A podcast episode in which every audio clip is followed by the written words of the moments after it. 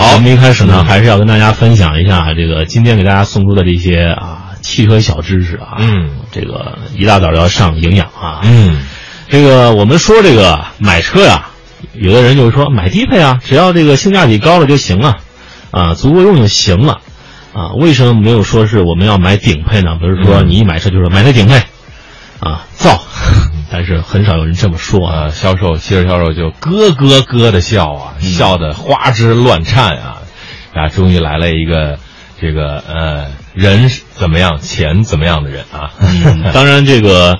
呃没有说是老买顶配的原因是什么呢？就是有时候我们在同系呃同车系当中啊，尽管配置相应到较低，但是同样的造型、空间甚至动力总成之下呢。这个低配车型的这样一个价格性价比更高一点啊，更高了之后呢，可能它就面临到一个情况，就是在 4S 店中，往往一些新车当中的一些啊主力车型就会没有车啊，剩的就是一些啊顶配旗舰款，嗯，那这些车往往是有的，往往那些啊。刚刚好，也不是说特别的入门啊，不是说进来就是手动挡那种，嗯，特别低配的那种。但是这些主力的车型，就是我们所说的这些相对低配的车型了。嗯，所以我们看到一辆新车发布的时候，每次在节目当中说什么什么新车发布，它有一个这个价格区间，比如说从二十万到四十五万都是这一款车，里面的差距这二十万就是配置。有的人说这我就买那二十万的车。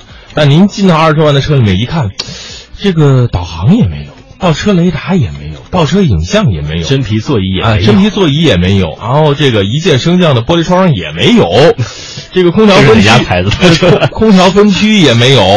呃，这个电座椅加热通风也没有。哎，咱们就往上看一级，到了上面那级，你又觉得，哎，这个还差一点，这个自适应巡航啊，差个胎压监测。对，好，我们再上一格，等你上上上上上，就上到了顶格。所以呢，这些低端的二十万的入门级的车反倒就没有了，留下来的都是中高级车。但是，汽车配置基本够用，高科技配置使用率基本较低。比如说，一辆呃，一栋豪华的房子，百分之七十的地方没人住；一辆一台高级的手机，百分之七十的功能没人用；一台高级的车，同样百分之七十的高科技也没有使用。所以呢，这就是我们所强调的这样一个啊，高科技配置啊，使用率是比较低的。嗯，第二就是什么呢？我记得我们在去年的时候，我们试驾这个斯柯达野地啊这款车，非常明显，它的一些啊低配车型在主被动安全上都已经做到了非常丰富的这样一个级别。嗯，当然就是一些影音设置。啊，一些啊，所谓的这个电动按摩啊，什么座椅加热，舒适享受啊，这些可能在稍微没有了一下。但是你想一下，这些一键启动、胎压检测、倒车视频影像等等这些，可能都会在，呃，这个后期能够选装加配。但是那个主被动安全，这是一个车身的骨架啊，就是这方面我们在要选择的时候要。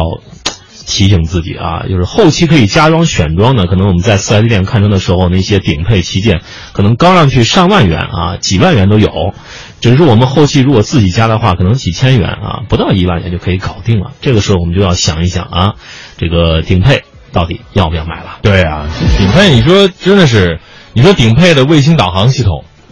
你拿手机所有的软件都能下。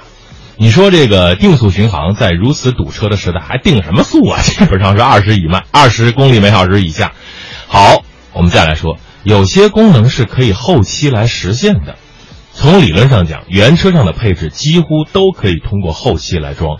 尽管低配车型会缺失一些高科技带感的装置，但是啊，比如说北京的各地的汽配城，广州的汽配城。啊，深圳的汽配城如此多的电商网络电商，都可以来实现这些后期加上去。比如说原车时候啊，一万四的倒车影像，一键启动胎压监测，没问题，三千块钱全部搞定，哎，还不用承担昂贵的工时费，效果往往是非常好的。但是我一直觉得这个所谓的倒车影像，什么三百六十度，其实对于很多菜鸟级车手来说，他觉得是一个安全保证。反过来说。这其实就说明你的车技还不够，老师傅根本就不用这些东西。阳光，你知道吗？这个女人形容男人开车时候最帅的一个动作是什么？倒车。对，就是你的右手扶着这个副驾驶的这个椅背儿，然后扭头往后看这个倒车的这个时候这个神情，嗯是最帅的。如果有了这些倒车影像，啊，我们在啊跟女孩约会泡妞的时候，是不是少了这样一个精彩瞬间呢？所以把这这个动作个不要了吧。坐在副驾驶的女士说：“你看哪儿呢？”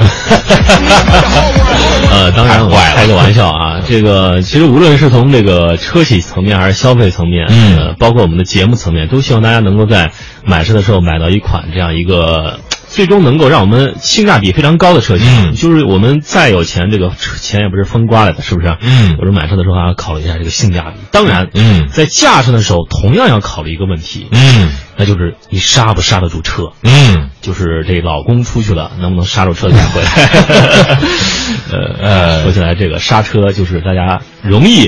啊，这个发生这个这个这个有些小意外的问题啊。嗯一旦说就是比如说我们这个上车之后一试这个刹车，哎，感觉这个刹车好像不怎么给力啊，嗯顿时安全感就没了。嗯就别说我要怎么样，其他的一些啊什么安全配置啊，那个嗯可能完全就想不出来了，嗯直接就懵了。对，好，其实还有一点，就关于这个高配和低配的话题呢，其实我们在二手车当中也经常的说过，很多朋友都说我这车是奔驰啊，比如 E 三百 L 当年的顶配版，七十多万，为什么贬值这么厉害？其实，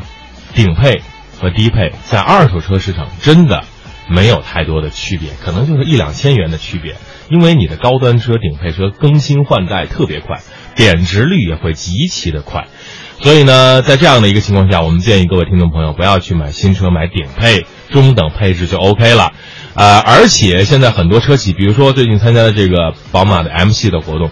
，M 系很贵啊，一百四十万起步，但是现在已经推出了 M 系的这个低价位版，五十几万，动力性能相当的好，这就是高配版本的车在走入老百姓的家庭，这是加快低配车型的进程，所以大家等等，一定会有不同的惊喜啊！嗯，当然说让我们又多说了几句啊，还要说的是，要买豪华品牌车的话，嗯，什么高买什么。那你到了啊，小翅膀当然不一样了。